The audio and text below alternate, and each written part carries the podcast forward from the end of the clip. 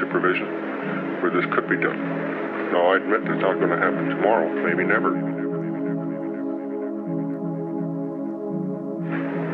But I think it would be better to try and achieve these places than it would better to go out and play with what you can get on the market.